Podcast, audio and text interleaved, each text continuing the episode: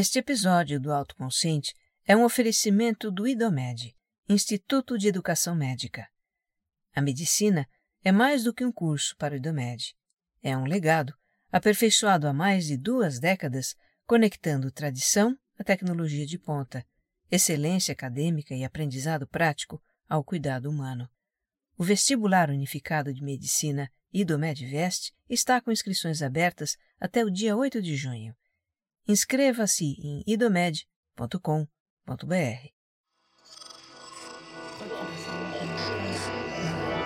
Esse podcast é apresentado por b9.com.br.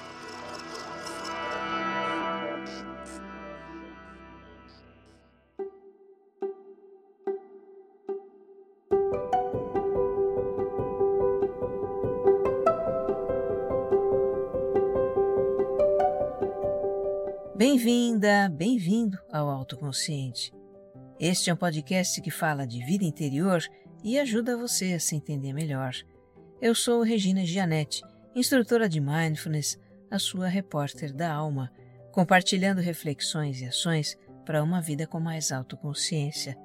A minha intenção é que ao terminar um episódio, você se sinta melhor do que quando começou.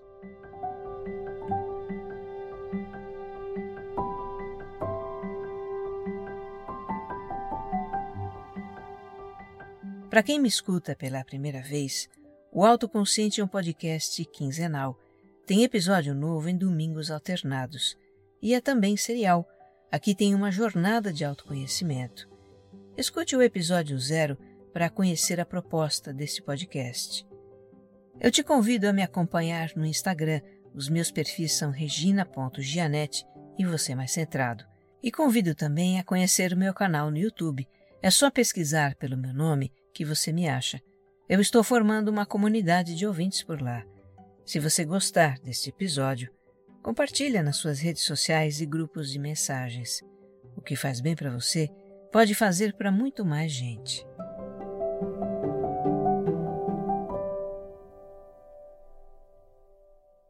Episódio 114 Quando pensamos o que não queremos pensar.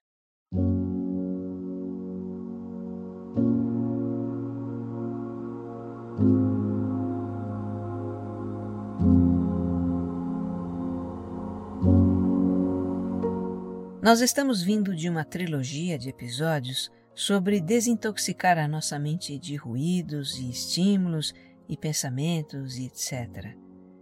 E como precisamos disso, não é? Nossa mente é muito ativa, muito fértil. Segundo um estudo de neurocientistas canadenses, temos em torno de 6 mil pensamentos por dia, um emendado no outro, em um fluxo constante. Muitos dos pensamentos que a gente tem são involuntários, vêm à nossa mente independentemente da nossa vontade. São lembranças, ideias, associações que o nosso cérebro faz. E no meio desses pensamentos involuntários, vez ou outra aparece algum que é estranho, que talvez nos faça dizer: como eu posso pensar numa coisa dessa? É um pensamento imoral, trágico, violento ou repugnante. Por exemplo, a gente está no topo de uma escada rolante no shopping, daquelas bem altas, e aí olha para baixo e pensa: e se eu caísse daqui de cima? Sem motivo algum, nos imaginamos agredindo alguém, até mesmo alguém que amamos. Em uma reunião de trabalho ou social, sem mais nem menos, imaginamos um dos presentes em uma situação sexual ou enquanto estamos rezando ou participando de uma cerimônia religiosa, nos vêm à mente pensamentos de blasfêmia. Se algo assim acontece às vezes com você, saiba que isso é normal. Pensamentos bizarros sobre coisas que a gente rejeita e jamais faria de sã consciência podem sim surgir na nossa mente sem ser convidados. A rigor, Qualquer coisa que já tenha sido pensada por um ser humano desde o início dos tempos pode também ser pensada por mim, por você, por qualquer pessoa. Em um nível profundo da nossa psique, todos compartilhamos os conteúdos do chamado inconsciente coletivo da humanidade, segundo Carl Jung. esses pensamentos estranhos podem passar pela nossa cabeça e não fazermos muito caso deles, ou podem nos deixar impressionados e até causarem algum tipo de sofrimento emocional, como ansiedade, culpa, vergonha. Nesse caso, seriam o que a psicologia chama de pensamentos intrusivos perturbadores. Ou seja, pensamentos que invadem a nossa mente, causam perturbação e podem se tornar repetitivos. Bem, nem todos experimentam perturbações por pensamentos estranhos, mas todos temos pensamentos que não queremos ter e isso não é muito agradável. Verdade seja dita, ninguém é completamente imune a se sentir perturbado por esses pensamentos. Isso pode acontecer com qualquer um de nós, ou alguém próximo a nós, ainda mais neste mundo perturbador em que a gente vive. Então eu convido você a entender sobre esse fenômeno da mente humana, os pensamentos intrusivos. Para nos ajudar com isso, eu trago aqui trechos do livro mais completo que eu encontrei sobre o assunto. Infelizmente, não tem tradução para o português. O título é Overcoming Unwanted Intrusive Thoughts algo como Superando Pensamentos Intrusivos Indesejáveis. Os autores são dois psicólogos americanos especialistas em ansiedade, a doutora Sally Winston e o também doutor Martin Seif. Quando se trata de entender como nossa mente funciona, eu penso que todo conhecimento que a gente puder ter é útil. Então eu te convido a vir comigo para a gente explorar de coração aberto, sem julgamento, essa temática dos pensamentos que não queremos ter.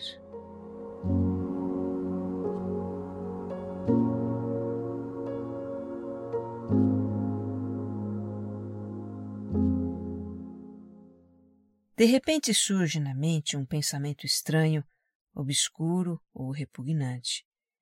Ele poderia sumir tão rapidamente quanto apareceu, mas vamos imaginar que não é isso que acontece. Vamos imaginar que aquele pensamento nos impressiona fortemente. Então nós o rejeitamos e tentamos expulsá-lo, mas mesmo assim ele se mantém na nossa mente por algum tempo. Tentar expulsá-lo não funciona. E por quê? Porque se dizemos para nós mesmos algo como não posso pensar tal coisa, o fato é que continuamos pensando na coisa. E tem mais. Como explicam a Sally Winston e o Martin Seif em seu livro, a nossa repulsa pelo pensamento o energiza e faz com que ele grude na nossa mente. Em outro momento, ele torna a surgir e é novamente repelido, e quanto mais tentamos combatê-lo, mais ele nos visita e mais nos perturbamos com ele.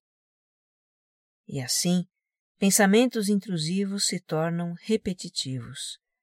A energia que se investe em expulsá-los é justamente o que os fortalece. A gente poderia se perguntar o que faz uma pessoa se afligir e sofrer por ter pensamentos estranhos, já que nem todos se afligem. O que acontece é que o cérebro dela foi condicionado a disparar uma reação emocional, uma reação de estresse quando lhe ocorrem certos pensamentos. A partir de experiências que essa pessoa teve na vida, seu cérebro registrou determinadas situações como algo a ser evitado. E quando surge um pensamento que de alguma forma se associa com algo a ser evitado, o cérebro dispara reações de medo, ansiedade, culpa mesmo que esse pensamento não tenha cabimento, seja bizarro, exagerado, delirante. A pessoa tenta expulsar o pensamento e cai no círculo vicioso que vimos há pouco. Felizmente, e sim, tenho felizmente nessa história, assim como o nosso cérebro foi condicionado a reagir intensamente a certos pensamentos, ele pode ser descondicionado, e nós vamos falar sobre isso mais adiante. Mas, enfim, vimos então que a característica-chave dos pensamentos intrusivos é que são indesejáveis. Não são o tipo de pensamentos que gostaríamos de ter porque se chocam com os nossos valores e vontades, se chocam com aquilo que temos como moralmente correto. Como exemplificam a Sally e o Martin, alguém que não tolera violência combate um pensamento intrusivo violento. Alguém que acredita que todos os seres vivos devem ser protegidos repele pensamentos sobre maltratar crianças ou animais. Alguém que preza a sua vida e integridade física luta contra pensamentos sobre causar algum dano a si mesmo. É importante considerar isso porque é comum que pessoas que têm pensamentos intrusivos fiquem imaginando o que isso quer dizer a respeito delas. Começam a pensar que são impuras, malignas, monstruosas. Mas, como frisam os autores do livro, o conteúdo desses pensamentos é o oposto do que a pessoa gostaria de pensar, do que ela considera moralmente aceitável, o oposto do seu caráter, o oposto do que ela é. A Sally e o Martin também procuram apaziguar o medo que a pessoa tem de perder o autocontrole e fazer as coisas que passam pela mente dela. Eu transcrevo aqui o que eles dizem, abre aspas. Como os pensamentos intrusivos indesejados tendem a ficar presos e a se repetir quando você luta contra eles, eles aumentam de intensidade. Então há um sentimento muito intenso que os acompanha, uma onda de medo, às vezes vergonha, nojo ou raiva. Isso pode fazer esses sentimentos parecerem que são impulsos, como se de alguma forma você estivesse sendo empurrado ou provocado a fazer algo fora de controle. Esses sentimentos podem ser muito perturbadores, mas você não precisa se preocupar. Sofrer com pensamentos intrusivos e indesejados é um distúrbio de excesso de controle, não de falta de controle. As pessoas impulsivas agem primeiro e pensam depois. Já as que têm pensamentos intrusivos indesejados pensam excessivamente. Fecha aspas. Então, resumindo, Segundo os autores do livro, psicólogos, especialistas em distúrbios de ansiedade, o fato de virem à nossa mente pensamentos intrusivos, pensamentos que a gente não quer ter, sobre atos violentos, imorais, repulsivos, isso não diz nada sobre o nosso caráter, nem significa que vamos perder o controle e cometer esses atos.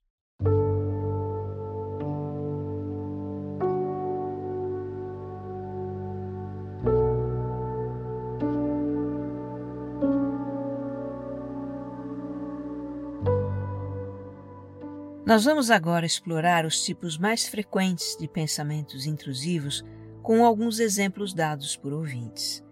Eles são identificados por nomes de pássaros, porque pássaros são um símbolo de liberdade e de leveza, que é o que nós todos desejamos para nossa mente. Esta aqui é a história do ouvinte Rouxinol. Na adolescência, ele começou a ter pensamentos obscenos e de violência contra familiares e contra si mesmo. Ele se afligia muito, achava que estava perdendo a sanidade, mas na época encontrou uma forma de lidar com esses pensamentos.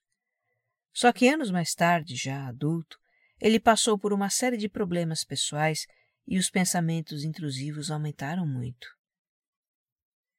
Não conseguia dormir imaginando que eu poderia levantar da cama à noite e machucar os meus familiares ou sair sem rumo e ferir alguém na rua, ele conta. Essa fase culminou com uma crise de ansiedade muito forte e ele teve que procurar tratamento. Como aconteceu com Rochinol, pensamentos intrusivos podem surgir já na infância e na adolescência. Aliás, as crianças são especialmente suscetíveis a esses pensamentos porque elas são muito impressionáveis e, lamentavelmente, estão expostas a imagens, informações e situações que não têm capacidade de compreender.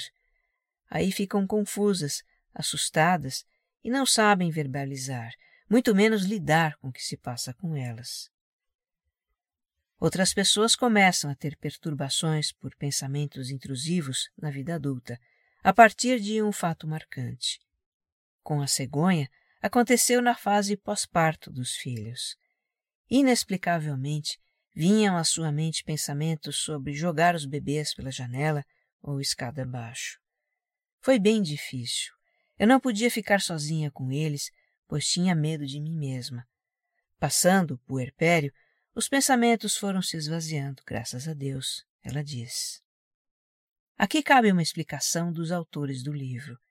Eles dizem que um dos fatores que predispõe ao surgimento de pensamentos intrusivos são mudanças hormonais, como, por exemplo, as que as mulheres têm durante a gravidez, após o parto ou durante a TPM. Outros são estresse elevado, fadiga, distúrbios de humor, uso de drogas e abuso de álcool. Voltando aos ouvintes, para Ararinha Azul, os pensamentos intrusivos começaram com uma cena de novela em que um personagem vendia a alma ao diabo. A partir de então, não conseguia tirar a cena da cabeça. Cheguei a pensar que desejava aquilo, ela diz. Aqueles pensamentos a deixavam tensa e ansiosa. Era como se de repente pudesse materializar aquilo que ela não queria. A ararinha chegou a entrar em depressão e, com o tratamento, os pensamentos não se repetiram mais.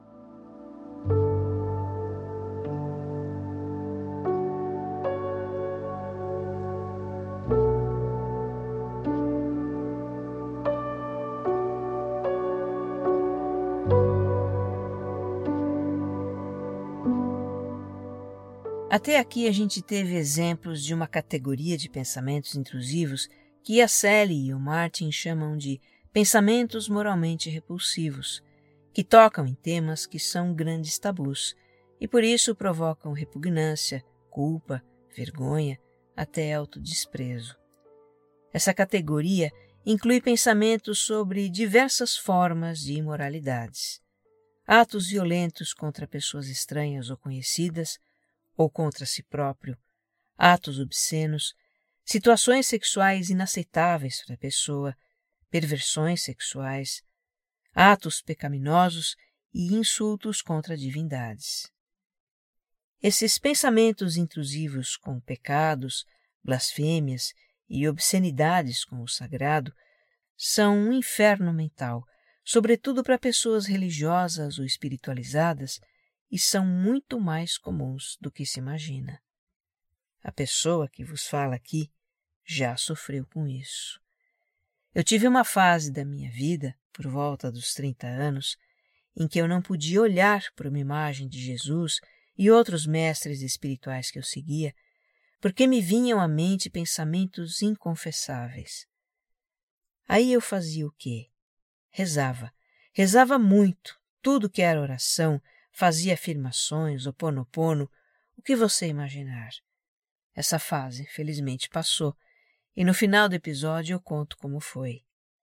Pensamentos intrusivos desse tipo atormentam de tal forma algumas pessoas que chegam a causar uma modalidade de transtorno obsessivo-compulsivo chamado de toque religioso. Para aliviar o sentimento de culpa por esses pensamentos, a pessoa desenvolve compulsões, compulsão por oração, por culto religioso, por rituais de purificação, por seguir os preceitos da sua religião. Um transtorno que tem pontos em comum com o toque religioso é a escrupulosidade. A escrupulosidade gera aversão a pensamentos intrusivos que se chocam não só com a moral religiosa, mas também com a moral em um sentido mais amplo. A pessoa tem repulsa por pensamentos que considera inescrupulosos. Por exemplo, pensamentos egoístas, maldosos, preconceituosos. Além de viver obsessivamente preocupada com o que possa pensar, ela procura provar para si mesma que é uma pessoa do bem por meio de atitudes impecavelmente éticas, corretas e altruístas. E como ninguém é impecável, essa autoexigência provoca muita ansiedade. Eu encontrei uma matéria interessante sobre o assunto. Deixei o link na descrição deste episódio. Talvez haja um componente de escrupulosidade na situação que se passa com a andorinha. Eu transcrevo aqui o relato dela. Imagino que me dizem coisas horrorosas e eu respondo sempre de forma grosseira e incisiva. Nesses tempos de propagandas políticas hostis, Lidando com familiares ou amigos que defendem toda essa maluquice reinante, eu crio um enredo mental do nada, no meio do banho, quase na hora de dormir, um verdadeiro inferno. Tenho insônia e acabo tomando remédio para desligar a mente. Eu sofro muito com isso, porque de onde viriam esses pensamentos a não ser da minha mente poluída. Eu sou a rainha do tudo bem, estou legal, das palavras bonitas e sensatas, mas só eu sei as coisas horrorosas que digo mentalmente nessas horas em que os pensamentos me visitam sem cerimônia. Minha conclusão é de que eu não sou uma pessoa legal. Eu sou uma fraude ambulante que certamente vai ser desmascarada. É muita angústia e caos interno. Eu ando cansada.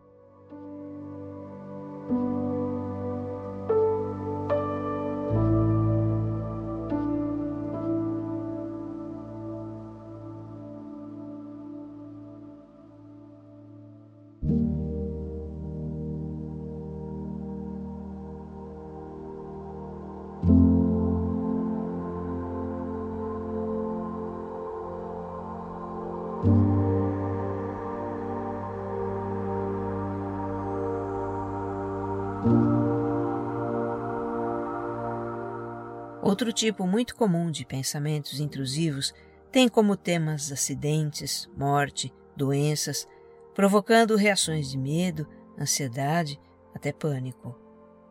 O surgimento desses pensamentos pode estar ligado a um evento traumático. A calopsita, por exemplo, passou a tê-los a partir do suicídio de uma moradora do prédio em frente ao seu.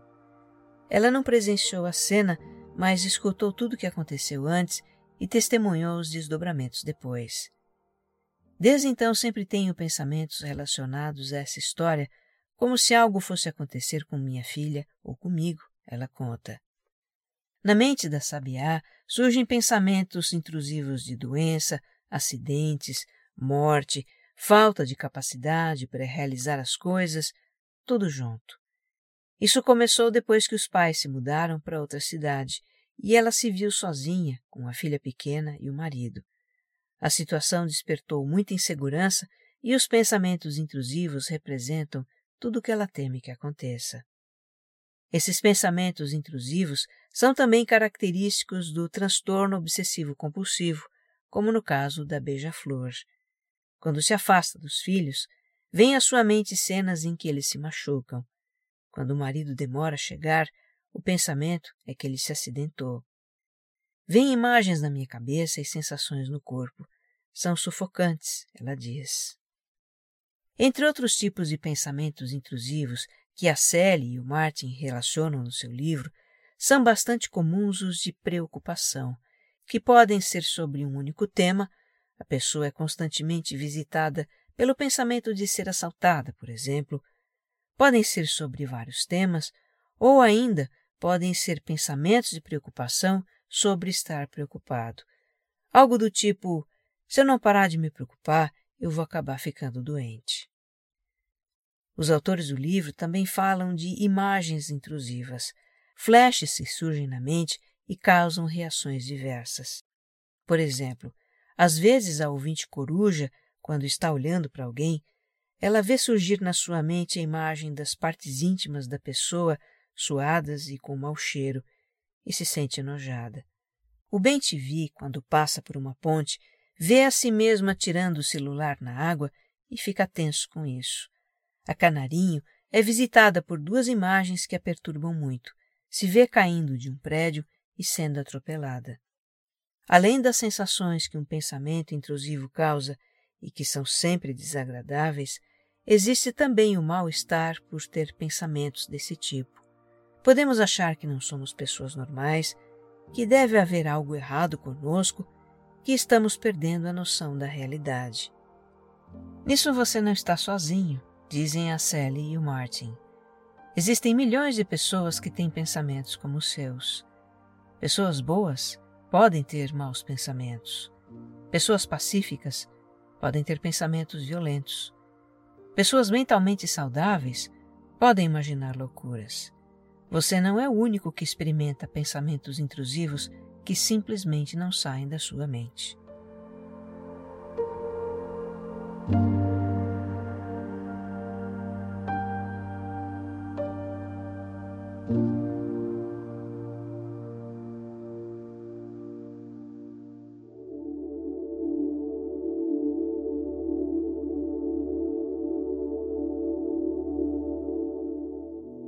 Questão agora é: O que fazer com os pensamentos intrusivos?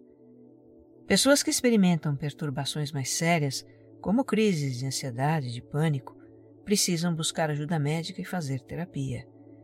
É, por exemplo, o caso do Rouxinol, citado no início do episódio. Atormentado por pensamentos violentos, ele foi diagnosticado com transtornos obsessivo-compulsivo e de ansiedade generalizada. O Rouxinol conta: Com o tempo acabei me redimindo da culpa por todos aqueles pensamentos soltos e desconexos. Aprendi a conviver com isso e a observar esses pensamentos, ver que não são parte da minha personalidade. Por sua vez, pessoas que não chegam a ter crises, mas ainda assim experimentam emoções desagradáveis por causa de pensamentos intrusivos, podem aprender por conta própria a lidar com eles e atenuar seus desconfortos. Eu vou aqui compartilhar resumidamente o método que a Sally e o Martin ensinam no livro deles e que é usado em terapias. Para que esse método funcione, antes de mais nada, a gente precisa se conscientizar e aceitar profunda e verdadeiramente um fato sobre a natureza humana. Pensamentos obscuros, imorais, violentos, trágicos podem surgir na nossa mente independentemente da nossa vontade. Essa compreensão, para mim, foi fundamental. Sem isso, até hoje estaria me debatendo contra aqueles pensamentos intrusivos, blasfemadores que eu contei que eu tinha e me traziam tanta aflição e culpa. Num dado momento, vendo que eu estava me afundando neles, como alguém que luta para sair da areia movediça, eu resolvi entender o que acontecia comigo, entender que raios é ser humano e por que essas coisas se passam conosco. Eu fui em busca de explicações e encontrei. Contei partes dessa trajetória em episódios passados, não foi? Você que escuta o autoconsciente desde o começo, acompanha essa trajetória. Eu sei que obter essa compreensão mudou a maneira de encarar os pensamentos intrusivos. Consequentemente, a minha reação emocional a eles também mudou. Eu parei de me debater contra eles e em algum momento não surgiram mais. Mas enfim, eu compreendi e aceitei que o bem e o mal fazem parte do que é ser humano. Por mais bem intencionada que a gente seja, há um lado mal, um lado sombra na nossa psique. Podemos não manifestá-lo, podemos não nos deixar guiar por ele, mas está lá, é intrínseco à nossa natureza. Bons e maus pensamentos ocorrem na nossa mente, e nós fortalecemos o pensamento para o qual damos atenção. Então, retomando o que foi dito no início, se um pensamento mau ou indesejável surge na mente e tentamos expulsá-lo, pensando firmemente, não posso pensar tal coisa, mas de qualquer forma pensando na coisa, o mau pensamento persiste e volta, e cada vez que volta, nos aflige mais. Eu entendo que é difícil assimilar que não devemos combater maus pensamentos, porque assumimos, enquanto humanidade, desde o início dos tempos, que no mundo rola a luta do bem contra o mal e que para o bem se estabelecer, o mal deve ser eliminado. Mas o fato é que isso não funciona para lidar com pensamentos. Precisamos usar outra estratégia. Ok, vamos à estratégia. Uma vez que aceitamos que maus pensamentos podem surgir sem ser convidados e não funciona expulsá-los, o que fazer? Aqui então entra o método de seis passos ensinado pela Sally e o Martin no livro deles. Primeiro passo: reconhecer que o pensamento está presente e qual é a sensação que ele provoca. Fazer isso seria algo como dizer mentalmente: Este é um pensamento intrusivo que me faz sentir constrangida e culpada. Nesse momento, é fundamental a gente prestar atenção às sensações no nosso corpo mesmo que sejam desagradáveis. Se o coração está disparado, sentir o coração disparado. Se há um aperto no abdômen, sentir o aperto no abdômen. Sentir o que quer que seja. Não fugir das sensações. Elas não vão nos aniquilar. Elas são passageiras e vão desaparecer gradualmente, naturalmente, se a gente não ficar brigando com o pensamento intrusivo.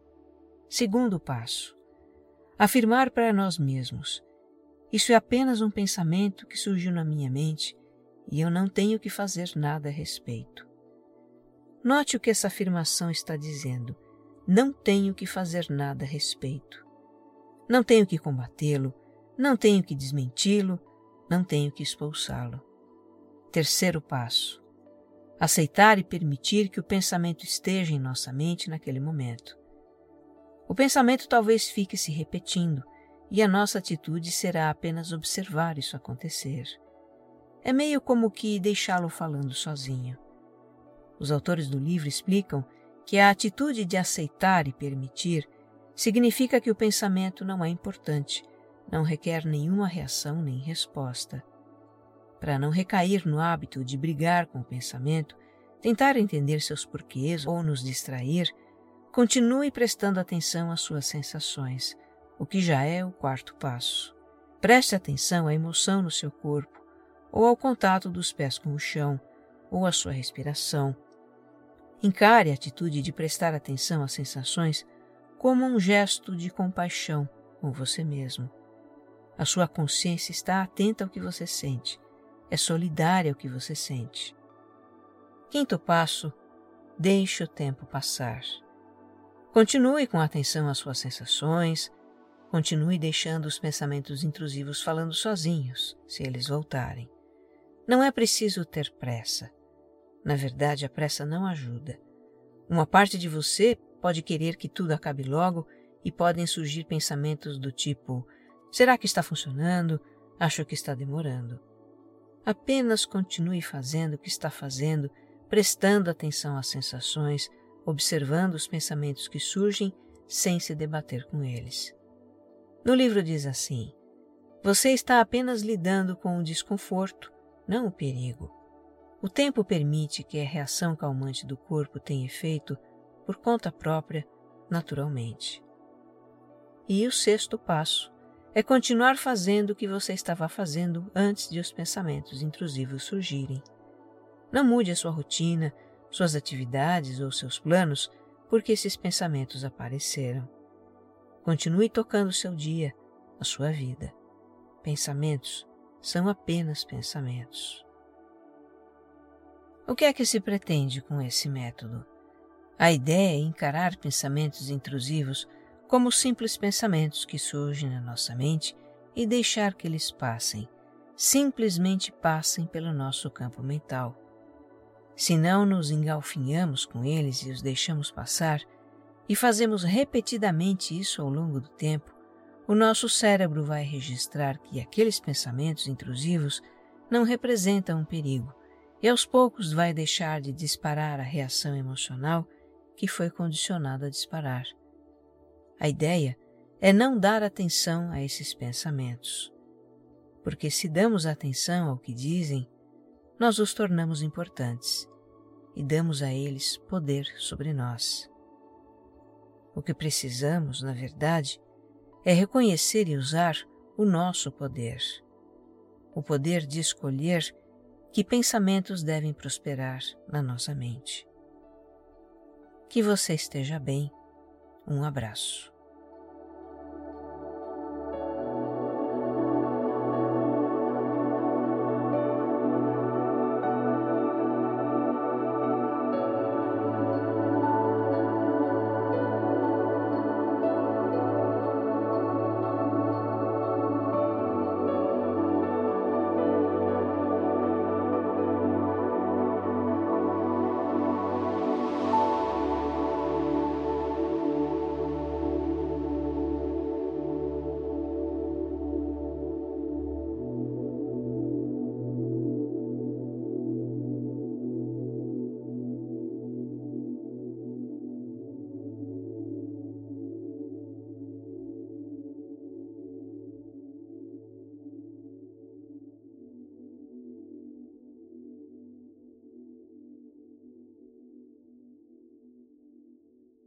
Autoconsciente é um podcast distribuído pela Rede B9, com roteiro e apresentação de Regina Gianetti, edição de som e capas, Jéssica Correia.